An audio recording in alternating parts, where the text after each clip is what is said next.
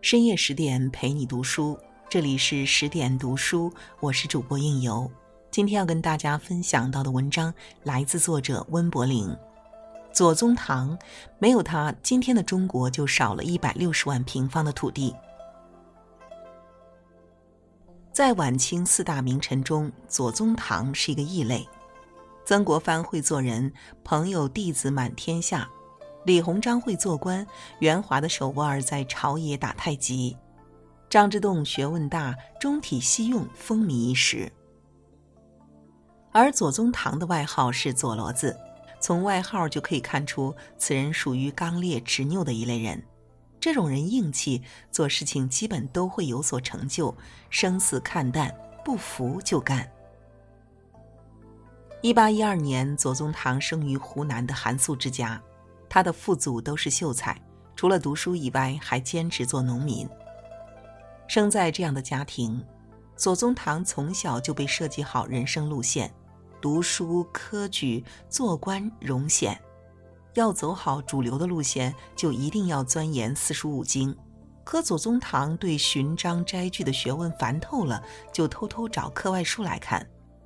顾祖禹的《读史方舆纪要》。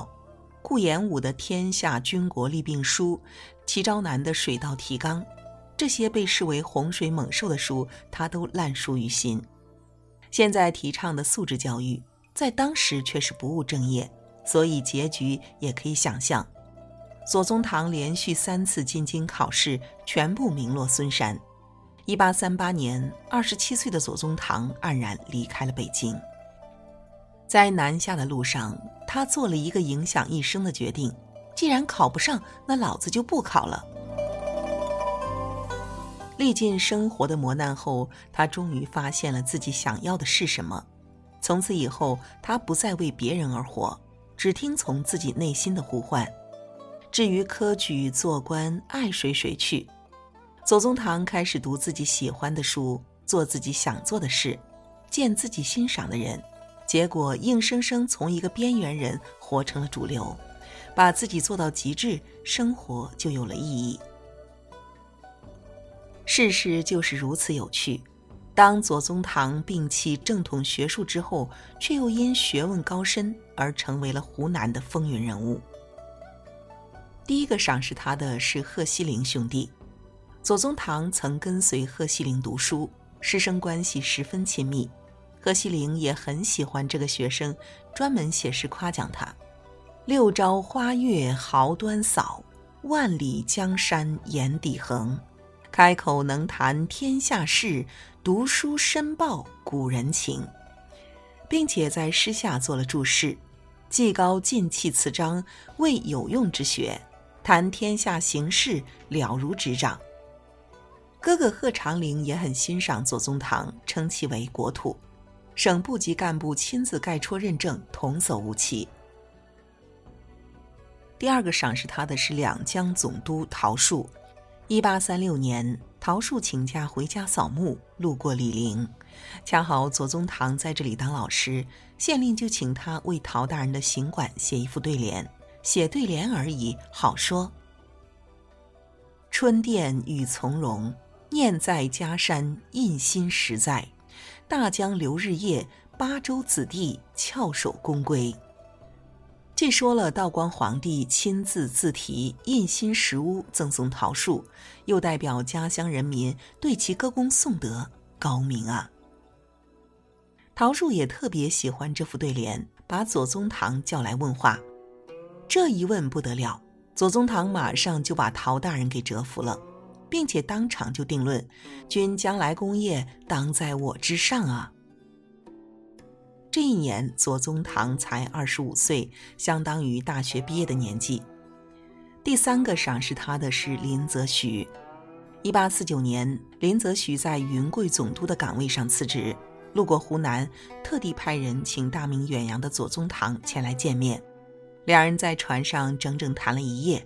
除了谈论历史、社会以外，他们的重点是新疆，包括当地的山川、水利、民族、农牧。三十年后的那场大战也来源于此。对了，左宗棠跟桃树的女婿也是好朋友，他叫胡林翼。找到兴趣以后，左宗棠的人生开挂了。他在自己的世界策马狂奔，最终在经世致用的小众领域中成为说一不二的大咖。有了满腹才学，左宗棠的直男癌犯了。他给自己起了一个昵称“金亮”。他很快就证明自己不是吹牛。一八五二年，太平天国围攻长沙。湖南巡抚张亮基派人去请左宗棠：“你不是牛吗？麻溜的出来干活。”四十一岁的左宗棠就此开始辉煌的后半生。他的工作相当于幕僚，但张亮基心大，把巡抚的活儿全部推给了他，自己当了甩手掌柜。左宗棠也没有推辞，如此大任，舍我其谁？他昼夜调军时、制文书，让太平军三个月都进不了长沙城，最终掉头北上，扑向武汉、南京。左宗棠一战成名。两年后，张亮基离开湖南，他又成为新巡抚骆秉章的幕僚。在当时，巡抚可以换人，但谁都离不开左宗棠，所以就有了那句著名的评价。天下不可一日无湖南，湖南不可一日无左宗棠。在以后的六年中，他辅佐骆秉章内清四境，外援五省，以幕僚之身行巡抚之任，大家还心服口服。我就想问问，有才就可以任性吗？答案是可以。在晚清四大名臣中，左宗棠和曾国藩、李鸿章的关系都不太好，但曾国藩的修养很好，能容人。一八六零年，太平军攻破江南大营，浙江财富之地彻底暴露在太平军的刀锋下，而曾国藩又在向南京进攻。这个时候，必须有人能独当一面。选来选去，除了左宗棠，好像也没有别人了。于是曾国藩就放手让左宗棠组建禁军，并在第二年举荐他为浙江巡抚，南下收复浙江。四十九岁的左宗棠抓住了人生中最大的机遇，短短四年时间，他率军横扫浙江，官职也从四品闲官一路升为闽浙总督，爵封一等客敬伯。说好的经世致用，就一定要入世报国；说好的当今诸葛，就一定要建功立业；说好的指化天下，就一定要灭敌得胜。人生最牛逼的事儿啊，就是实现自己吹过的牛逼。十九世纪的中国是一块让人垂涎的肥肉。李鸿章主张重点防御海疆，防止英法美日等国从大海而来，扰乱大清的财富重地；而左宗棠主张海塞并重，因为西边有强大的俄国和从印度来的英国，这就是晚清的海防与塞防之争。平心而论，二人坚持的立场都有道理，大清国一点都不能少，但是李鸿章却主动放弃新疆。咱国土太大，不要了。此时的新疆压根儿不在大清手中，而是被俄国支持的叛军阿古柏占据，并且已经得到英俄的外交承认。这下就把钢铁硬汉左宗棠惹火了。一百六十万平方公里的土地，说不要就不要了，感情不是李中堂家的地。但是面对咄咄逼人的李鸿章，他毕竟有点心虚。论学位，一个进士，一个举人；论势力，湘军日衰，淮军日强；论人脉，李氏人众，左氏孤寡。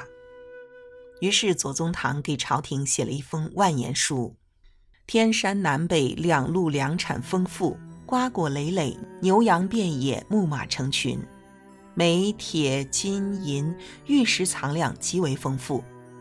所谓千里荒漠，实为聚宝之盆。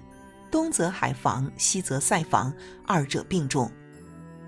幸好还有一个明白事理的人，一个是军机大臣文祥，另一个就是慈禧太后。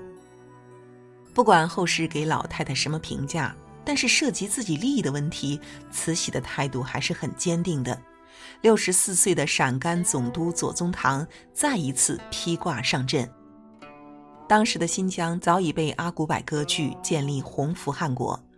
1868年，英国就赠送了大批军火。维多利亚女王还写了亲笔信向阿古柏致以亲切的问候。1872年，俄国也与洪福汗国签订了条约。这样一来，问题就变得很严重了。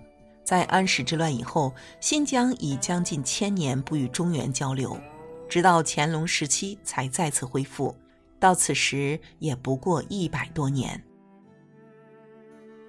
我们可以想象，如果没有左宗棠的强硬态度，新疆恐怕比外蒙古更早脱离中国。我们今天真的是西出阳关无故人了。既然下定决心，那就干吧。他亲手制定了西征的战略，缓进速决。首先是钱，左宗棠预计需要八百万两白银的军需，但实际到账只有五百万两，怎么办呢？他准备向外国银行借钱应急。平心而论，朝廷也还算给力。在左宗棠借钱之后，朝廷看到左宗棠的决心，也大手笔支持。据统计，从1876到1880年。收复新疆共花费五千万两，平均每年要用一千万两，占朝廷年收入的百分之十五。然后是武器，左宗棠向洋人买，向朝廷要，费尽心机为西征军弄来了劈山炮、来福大炮、后膛枪等装备。英国历史学家包罗杰说，这支军队基本近似一个欧洲强国的军队。中国最优秀的统帅，视死如归的军队，世界一流的装备，朝廷的大力支持。此时的阿古柏生命已进入倒计时。一八七六年三月，左宗棠离开兰州，挥师西进，战斗过程毫无悬念。一八七八年一月，盘踞新疆十二年的阿古柏军事集团被全歼，新疆收复。这次战役几乎是左宗棠以一己之力扭转乾坤，他足以配得上“左公千古”的荣誉。他是那个时代的男神，也是最强硬的汉子。阿古柏被全歼，但伊犁却被俄国占据。俄国的说法是，待清朝占领伊犁，一旦清军收复北疆，就立刻归还。在他们的脑子中，清军都烂成什么玩意儿了，还能远征？可左宗棠就这么来了，招呼都不打。一八七八年十月，朝廷派崇厚出使俄国，希望能要回伊犁。但到了俄国后，估计是伏特加喝多了，崇厚就把伊犁送给了俄国，也不通报朝廷，就这么大摇大摆回家了。左宗棠一下子就怒了。老子从南走到北，又从东打到西，你个老东西就把伊犁送了，啥玩意儿啊？回家后，崇厚被判斩监侯，最终花三十万两白银买了一条命。左宗棠向朝廷报告：这次不算数，请重新派人去谈判，谈不拢我就带兵开战了。最终去俄国谈判的是曾国藩的长子曾纪泽。为了给曾纪泽的谈判桌上增加筹码，左宗棠在后方也定下三路大军收复伊犁的新方案。一八八零年，他已经六十九岁了。由于水土不服，他经常早上咳血，还有浑身的湿疹，这样的身体早已不适合远征。但想要回伊犁，自己又必须出关，怎么办呢？左宗棠让人抬着一口棺材跟在自己身后，踏上平生最壮烈的征程。曾看到过一句话：“此生若能得幸福安稳，谁又愿颠沛流离？”六十九岁的老人不能在家含饴弄孙，甚至有家难回，他图什么？因为此身早已许国，再难许庆。第二年，曾纪泽与俄国签订中俄伊犁条约，争取回部分主权和领土。在当时，这已经是最好的结果了。条约签订的那一天，左宗棠刚好抵达北京。弱国外交的胜利，他会感到欣慰吧？在晚清名臣中，左宗棠是一个异类。他与其他人最大的不同是点燃一身正气作为火把，在浑浊的时代照亮自己，也温暖了世界。二十三岁时，左宗棠就写下一副对联：“身无半亩，心忧天下；读破万卷，神交古人。”其气势之豪迈，丝毫不像前途未卜的年轻人。近五十年后，垂垂老矣的左宗棠依旧一身肝胆。在西征新疆之前，他曾写过一封家书：“昔世艰阻万分，人人望而却步。我独一力承当，亦是欲受尽苦楚，留点福泽与儿孙，留点榜样在人世耳。”读到这句话的时候，我鼻子一酸，哭了。当大清的滚滚诸公在醉生梦死的时候，他们是否知道，这个抬棺上阵的老人在万里戈壁中的奋斗？左宗棠在不顾生死拼杀的时候，是否知道，他所保卫的江山被一群瘾君子、真小人腐蚀的千疮百孔？他是知道的。尽管如此，左宗棠依然背对浮华，面向艰险，深一脚浅一脚地走下去，拖着身后的老大帝国艰难前行。这才是真正的英雄，十年饮冰难凉热血的真英雄。世人都说左宗棠太犟了，可我就喜欢这样的犟骡子，在任何时代最缺的就是这样的钢铁硬汉。这样的纯爷们儿才是民族的钢铁脊梁。